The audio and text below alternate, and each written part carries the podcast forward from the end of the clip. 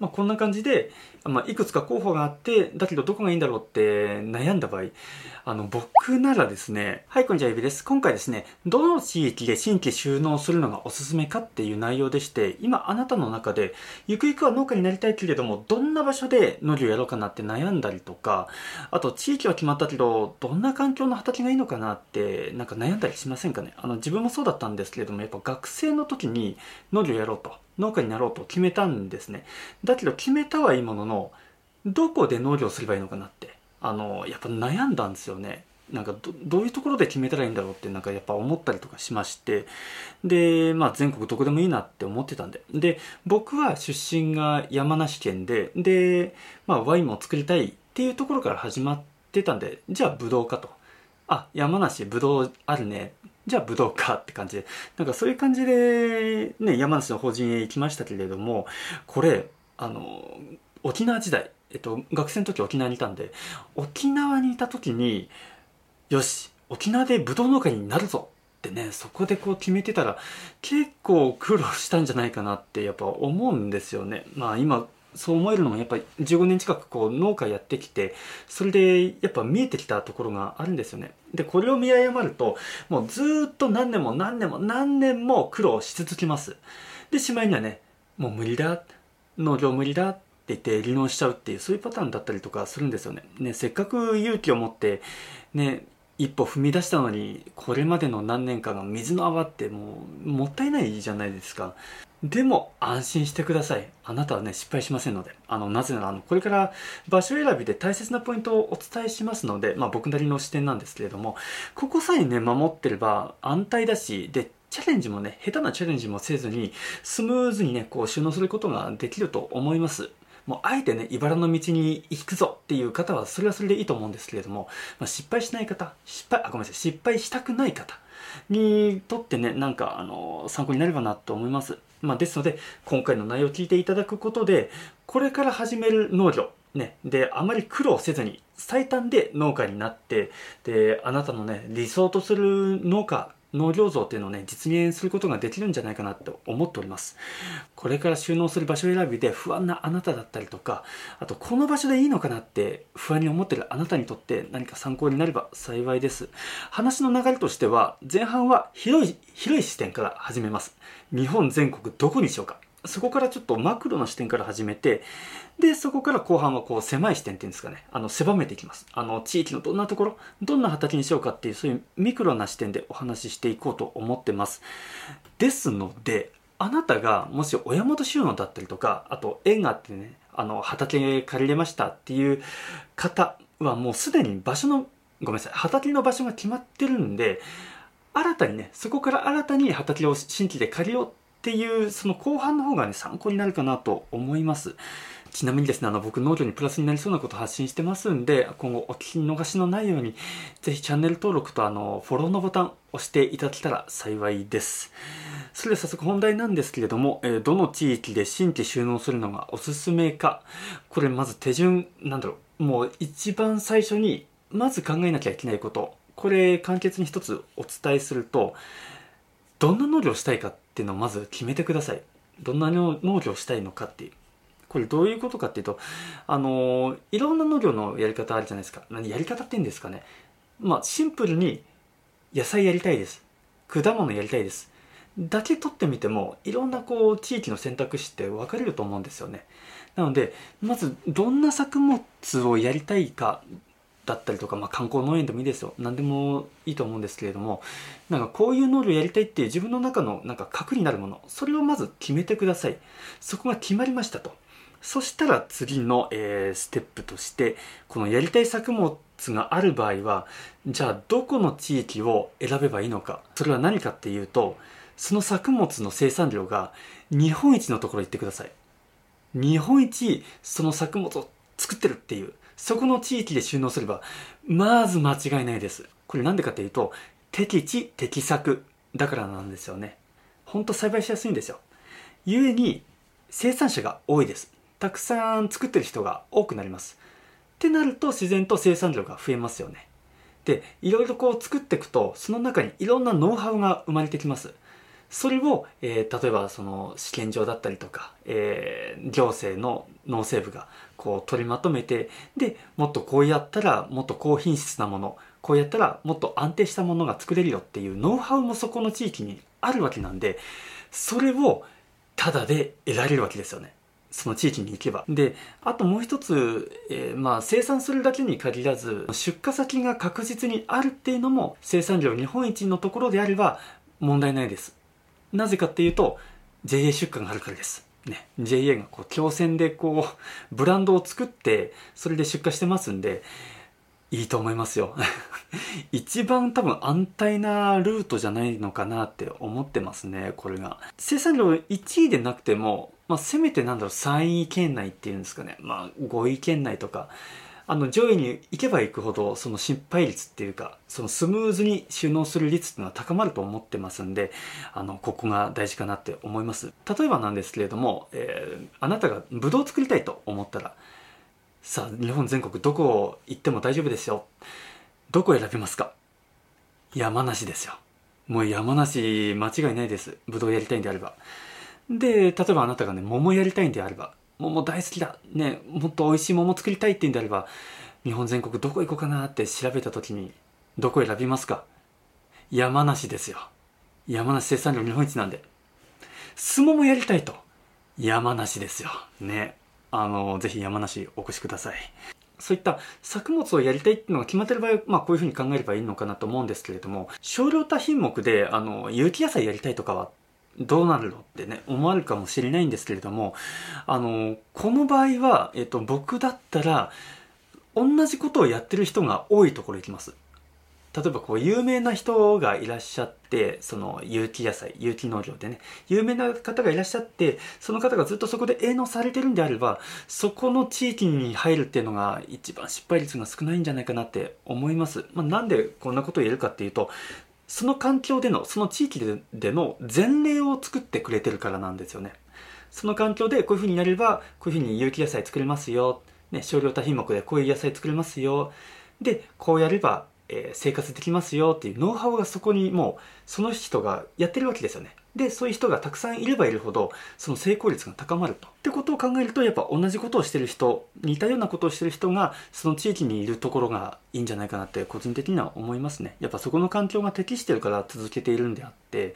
やっぱそこは大事かなって思います。ただ、あの、ちょっと、あの、注意点なんですけれども、あの僕もねちょっと以前お話に伺った時にやっぱ有名ななんだ野菜農家さんですかね。こう無農薬で野菜作ってる方がいらっしゃったんですよ。で、えー、農業法人時代に、えーと、三重県ですね。三重県のそのある農家さんにお話聞きに行った時があったんですよ。やっぱ興味あったんですすごく。でどういうふうに栽培してるんですかとかねどういうふうな暮らし方してるんですかってこう聞いたらあのその方はですねあのなんだろう完全に自給自足的な感じだったたんですよね。やっぱこうなんだろうお金に執着がないというかむしろお金を悪だみたいななんかそんな捉え方してる方だったんですよ。だけどまあそこでこうね営農されてる。そういうふうにこう実績があると。ただやっぱ聡明なあなただったらあのなんとなくお気づきかもしれないんですけれども自分はこういう農業がしたい。だけどあなたはあなたみたいな農業はしたくないっていう。なんかそういう農業はそういう暮らしはしたくないな。だけど、まあ、栽培がやられてるから栽培は実績があるからその人のあの真似をしようあの教えてもらおうっていうのはちょっとねそこ僕危険だと思ってるんですよ。これなんでかっていうと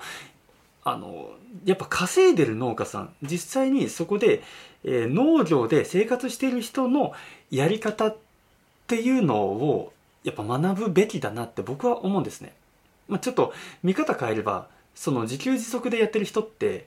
あのお金に執着しないあんまり売らなくてもいいや自分が生活してるだけでっていうそういう感じでやってらっしゃったんでなんだろう家庭を持つとかそういった考えが一切なかったんですよね。であなたはもし家庭を持ちたいと。でむしろ家庭を持ってますと。そういう方がそういうあなたがその方に指示してどうなるかっていう本当に生活していけるのかっていうやっぱ不安はつきまといますよね。そこはちょっと重々承知あのなんだろうの気をつけておかないといけないところなのかなって個人的に思いますうんいや、強く思います。はい、気をつけた方がいいです。あと、まあこれあの、沢原さんの本にも書いてあったんですけれども、まあ、栽培の仕方はピカイチだと、一流だと。だけど、実際その人は何で生活しているかって言ったら、不動産で生活していると。不動産が7割、農業3割みたいな。その人に指示しても、あんまりちょっと参考にはならないなと。あの、農業の栽培技術は、まあいいかもしれないけれども、でも農業で食べてないでしょっていう。もうそこは確かになってね、あの、その本にも書かれてあって、ちゃんと畑から、えー、お金を取ってる、生活してるっていう農家さんに教わるっていうのがいいのかなって思います。あの、それは僕も激しく同意しましたね。はい、ちょっと脱線しちゃいましたけれども、まあ、作物、やりたい作物があったりとか、こういう農業をやりたい、ね、有機野菜とかこういうのをやりたい、これ両方ともちょっと共通して言えるのは、とにかくね、あの、作ってる方が多いっていうことなんですよね。生産者が多い。あの、ここが結構本質かなって思います。であれば相談もしやすいですし、で、自然とね、ノウハウもありますし、で、下手したら、下手したらっていう表現ちょっとあれですね。もしかしたら、なんか独自の組合があってで一緒に出荷できるかもしれないっていうそういったこともあると思いますのであのやっぱ生産者が多いっていうところはねかなりメリットだと思います、まあ、ここまで聞いてまあいくつか候補は上がったけれどもどこがいいんだろうってね、あの悩むことあると思うんですよ。まあ、いくつか候補があって、だけどどこがいいんだろうって悩んだ場合、あの、僕ならですね、あの、都心部に近いところを選びますね。あの、東京でなくてもいいんですよ。あの、大阪だったりとか、えっ、と、愛知だったりとか、本当はな、あの、仙台とかね、福岡とか、あの、都心部に近いところを、なるべく近いところを僕だったら選ぶかなって思います。これなんでかって言ったら、あの、送料が安いっていう 送料が安いっていうところなんですよね。あ、これ、まあ、何に言いたいかっていうと、あの、例えばこう、宅配とかでお客様をこう、ね、お客様になっていただくじゃないですか。あの、全国各地に、例えば SNS だったりとか、えー、ホームページとか作って、で、あの、やってますよ、農業やってますよ、で、あ、あなたの買いたいわっていうお客様こう全国からいろんなこう注文が入るとするじゃないですか。で、そのお客様になっていただいた、えー、地域っていうのは平均してやっぱ都心部の地域が多いと思うんですよね。都心にえー、街中にこう住んでる方が、やっぱその率が高まる。お客様になっていただく率っていうのは高いと思うんですよね。まあ、実際あの僕のお客様、もうほぼほぼ、いや、8割までいかないか。でも6割近くはもう都内の方なんですよね。もうそれはもう圧倒的にあの人口が多いから自然とそうなるんですよね。もちろん北海道から沖縄までお客様いらっしゃるんですけれども、まあ、やっぱ半分以上は東京なんですよね。東京もしくはその関東圏なんですよね。でお客様からしてみたら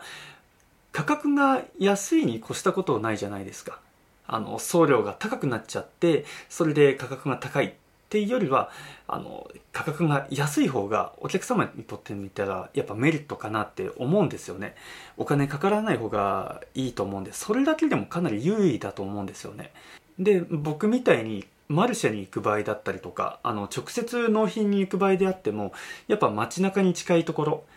都心部に近い地域っていう、この地理的メリットっていうのがかなり活かせるんじゃないかなと思いますし、で、ここ山梨ですと、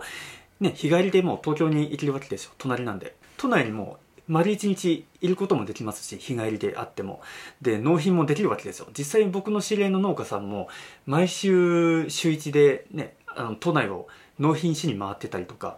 あとねもっとハードコアな人がいてお客様のあのお宅を一軒一軒ね桃をあのお届けに行くっていうねそういうハードコアな農家さんもいるぐらいでいや僕ちょっとそこまではね 大和さんにやっぱお願いしちゃうなって思っちゃったんですけどそうなんですよできちゃうんですよね近いと。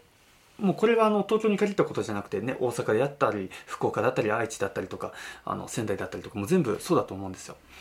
であと観光農園をしたい方にとってみても都心部に近い方がやっぱメリットありますよね。やっぱ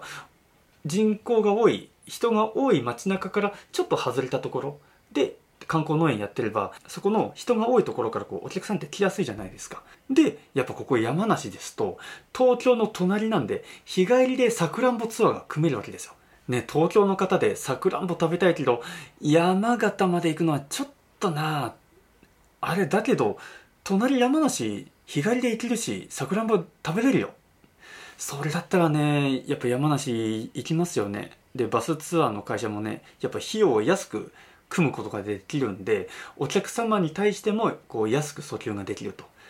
あのこれはやっぱ地理的メリットあるんじゃないでしょうか。ね。山梨、かなり地理的メリットあると思うんですよね。で、これが例えば沖縄で収納するって場合どうなるかっていうと、僕沖縄にいたんでやっぱあのよくわかるんですけれども、本土、内地の人たちに何かを送るのにものすごい送料かかるんですよ。例えば、例えばですよ、あの、まあ、トマトを作りました。沖縄でトマト作りました。で、東京の人に届きますと。東京のお客様が買いたいわって言ってね、あの、注文してくれましたと。送料の方が高くなります。間違いなく。それよりは山梨だったりとか、その都心部の近いところ、あの、街中の近いところで営農していれば、同じトマトであっても、まあ、送料安く済むと。価格は抑えて、えー、お届けにできると。やっぱそういうメリットはあるなって僕沖縄に住んでたからこそやっぱ思うんですよね。もちろんねあの価格だけじゃないよと。やっぱその農家さんの、まあ、ストーリーだったりとかファンだったりとかであればもう高くても買うよって方多分多いと思うんですよ。もう結構むしろそっちがメインじゃないかなと思うんですけれどもただそういう側面ですねそういう価格の面があるよっていうことはやっぱありますねなので、まあ、都心部に近いところがいいと思いますね。まあね、でも沖縄でね沖縄のマンゴーを食べたいってなって送料高くなるけどいやでも食べたいってやっぱなりますよね僕も毎年頼んでますけど 沖縄のマンゴーは。はい。でここまでで地域が大体決まったと。まあ日本全国からこう見てってのあこの地域にしようと。決まりました。地域は決まったけれども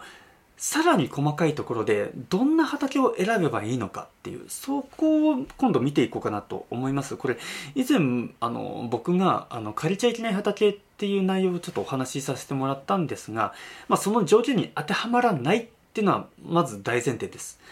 それはもちろんなんですがこれがあるから借りましたっていう僕なりのこの場所選びの決め手がありますんでこれをお伝えできればなと思いますまあ特にね、あの、僕がチェックするであろうポイントっていうのは、まあ、次の通りなんですが、あ、ごめんなさい。えっと、僕、果樹農家、果物農家なんで、ちょっと果物目線入ってます。えー、4つあります。えー、畑がまとまってる、日が当たってる、平ら、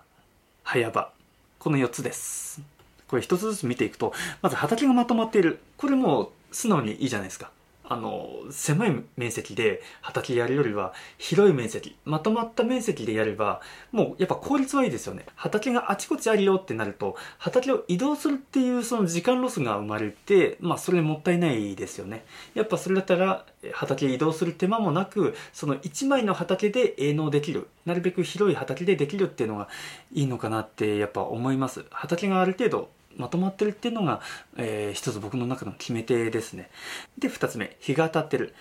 もうこれ純粋に日が当たってる畑ですね。まあ、そうじゃない畑っていうのはどういうものかっていうと、まあ、滝やぶ、隣に滝やぶがあって、ね、すぐ日が陰っちゃうよって。あの、なかなか作物にこう当たらないよ、畑に日が当たらないよっていう、そういったことがないっていうのが、まあ重要かなと。あと、うちの地域でもそうなんですけれども、あの、山間部。山あいっていうんですかね。あの隣も山隣も山。その谷のところの、えー、畑っていうのはなかなかねこの日照不足なんですよね。ちょっとちょっとしんどいかなってやっぱ思いますね。特に冬場なんて1日に3時間しか日が当たらないよとかほんとそういう畑あるんですよ。ちょっとそこはなってやっぱ思うんでやっぱ日が当たってるっていうそういう畑ですよね。そういう環境は僕チェックしますね。で3つ目平。らうん。あのこれ家事目線で立ち木目線で言いますと脚立のかけ方気にしなくていいと。斜面だとねこう脚立のかけ方って注意しないとやっぱ落ちちゃう場合あの倒れちゃうパターンっていうのがやっぱあるんですよね。そんなこと気にしなくていい。しかも納期も入りやすいと。納期もねブンブンブンブンこう乗用モアとかね SS とかこう入れると。トラクターも入れると。やっぱいいじゃないですか。やっぱ平ら平らっていうのはやっぱいいなって思いますね。で4つ目早場。これあのどういうことかっていうと僕の農業法人時代のお話ちょっとさせてもらうと僕のいたところは、えー、山梨市っていう地域だったんですよね、えー、山梨のどうだろう東側比較的東側の地域なんですよ。でそこの、えー、社長が僕のいた法人の社長が山梨の比較的ね中心部の地域の農家さん、まあ、春日井っていうところなんですけれども春日井のその農家さんとお話ししてる様子をちょっとその時聞いたんですよね。でその時の2人のやり取りが、まあ、こんな感じだったんですよ。お互いまあブドウを作ってますと。で、え、うちの社長があのお前のところは農協に出すといくらになるみたいな感じで聞いたんですよね。そしたら、えー、春日井中心部の人が農家さんが、うん、大体、まあ、その当時の値段なんですけれども、まあ、大体農協に出してあの巨峰でね1200かなみたいな感じで言っててそれを聞いた社長が「農協でそんなに取れるのか?」みたいなね。でその当時、えーまあ、山梨市のとある地域の農協はねうちのところなんて巨峰でよくて700とかだぞ。キロ700だぞと。これなんでそんな格差が生まれるかっていうとあの山梨市っていう僕のいた法人のところはちょっと遅い地域なんですよね。で話していた春日井っていう山梨の比較的ちょっと中心部に近いところの農家さんの地域っていうのは早場なんですよね。早くにブドウができる。で早くに出荷できると。で僕のいた法人のところは遅くになって収穫ようやく収穫できますよ。出荷できますよっていうところなんですよ。なんでこんなね価格差が生まれるかっていうと早いものの方がまずそもそも出荷量が少ないでなおかつそこの地域は、えー、お盆夏のお盆前に出荷ができると。ってなると自然と、えー、市場の値段って高い状態なんですよね。物はないししかもお盆前だからもう引き合いがすごくて普通に農協出荷するだけで普通に生活できるレベルなんですよ。だけど片やその山梨市の,、まあ、その社長の話なんですけれどももうその社長はねやっぱ自分たちでうまく工夫して売らないと農協に出してたら生活できないからこうやってるんだみたいなそういう話をその時してたんですよね。ああそういうことかと。あの早場っていうだけでこんなにメリットあるんだなっていうのはそこは僕すごいやっぱ感じましたね。もちろんですねあの早場は早場であの早く出せるメリットもあればデメリットもやっぱあるんですよ。リスクもあります。あの遅霜に合いやすいだったりとかあとブドウの場合だったらねあの暖かい時期なんで色が入りにくいだったりとかいろいろそういうパターンはあるんですけれどもまあ早場の方が羨ましいねっていう感じなんですよね。遅い地域でねボイラー炊いてハウス作ってね一生懸命やりましたってやっても早場のところはそんなことしなくても同じ時期に出せると。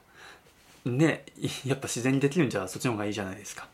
まあ、そういう経験もあって、まあ、この地域、まあ、ここの畑は比較的、まあ、ちょっと早くに出荷できるかなっていうそういったところを僕、えー、チェックしたりとかしてました。はい、えー、ちょっと振り返りますと、えー、僕が特にチェックするであろうポイントっていうのは、えー、次の通りでして、えー、畑がまとまってる、えー、日が当たってる平早場この4点ですね。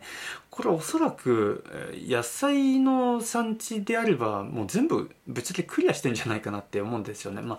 この早場っていうところはちょっとね地域の特性があるかもしれないんですけれども基本的になんか野菜が中心なところ野菜が盛んな地域は基本的にね広くてまとまってて平らでみたいななんかそんなイメージがあるんでうんいいなって羨ましいなって思います。はいこんな感じでノートにプラスになりそうなことコンテンツにしてます、えー、参考になりましたら YouTube ご覧のあなたはチャンネル登録グッドボタンぜひよろしくお願いします。